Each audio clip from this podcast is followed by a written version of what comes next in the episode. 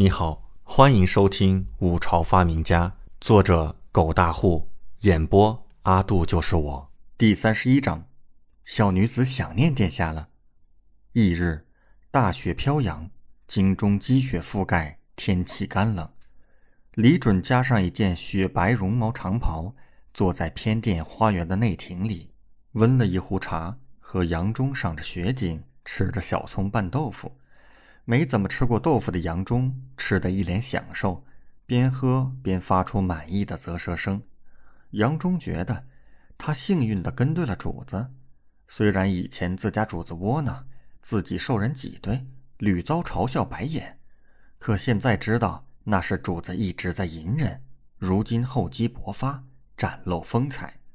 杨忠觉得自己终于是苦尽甘来了，这不。还有天下美味的豆腐吃，还有好酒喝，杨忠是最满足不过了。李准手执一本书卷，轻轻翻看，但神色似乎略有失望，兴意阑珊，半晌才放下手中书道：“嘿，这五朝的文人，难道就没有一个会写画本的？这京中最受欢迎的画本，竟是这个水平，一点也没意思。”杨忠知道李准看的是一本最近京中盛传的斩妖志，讲述一个道士下山斩妖的故事。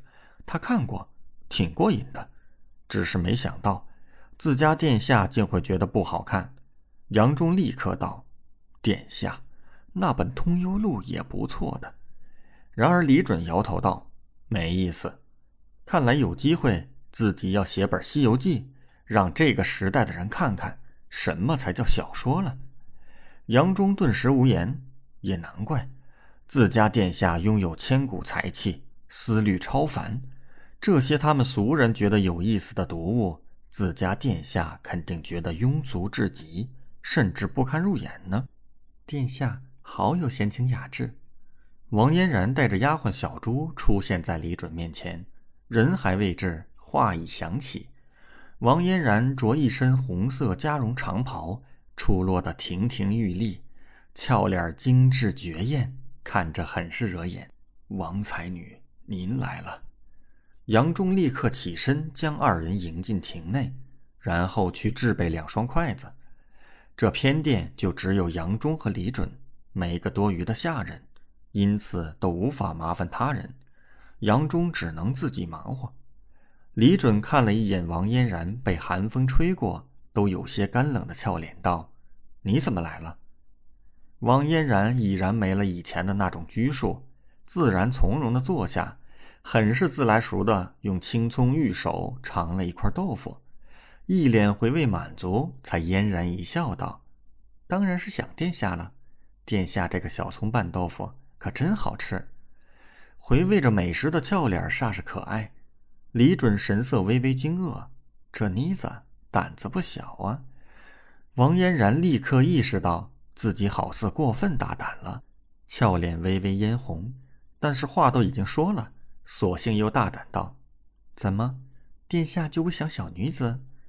此话一出，小朱俏脸也是惊愕几分。小姐今天真的好大胆呢，看来昨日最坏脑子了。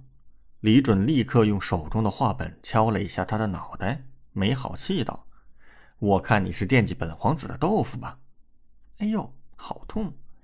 王嫣然故作娇声痛叫一声道：“怎么会？我就是想念殿下了。”说话的时候玉手却是不停。吃吧，吃吧，尽管吃，不然传出去该说本皇子招待不周了。李准一脸无语，摇摇头。王嫣然立刻嘻嘻一笑。拉着小猪一起吃，一点儿也不拘束。杨忠拿来筷子时，一碗小葱拌豆腐已经被二人吃的差不多了。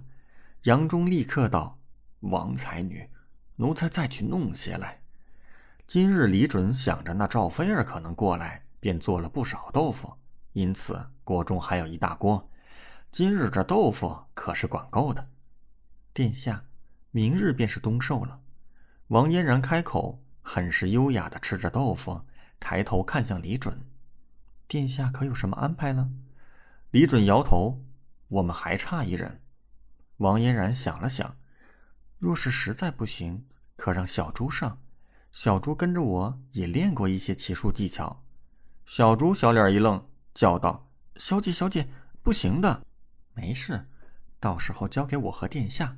小猪你呀，就去凑个数也好啊。”王嫣然笑道。小猪苦着脸，只能点头。“好吧，小姐。”李准点头道：“要是实在不行，也只能如此了。”这都半天过去了，赵菲儿还没来，说不定我真是白费了一坛酒。对了，殿下，王嫣然忽然想起什么，昨日殿下去过阎王府了吧？李准点头。那赵菲儿说会考虑考虑，到现在都还没给信儿呢。王嫣然美眸一亮，殿下，说不定会有转机。我今天来的路上听说，赵郡主昨日晚间喝的大醉。说不定现在还宿醉难解呢。哦，李准一听愣了愣，随即嘴角露笑。他可是听说赵菲儿千杯不醉的，昨天喝醉了，看来是那一坛酒都被他喝完了。那就好说，我就不信这赵菲儿能挡得住如此好酒的诱惑。感谢您的收听，请继续收听下一集。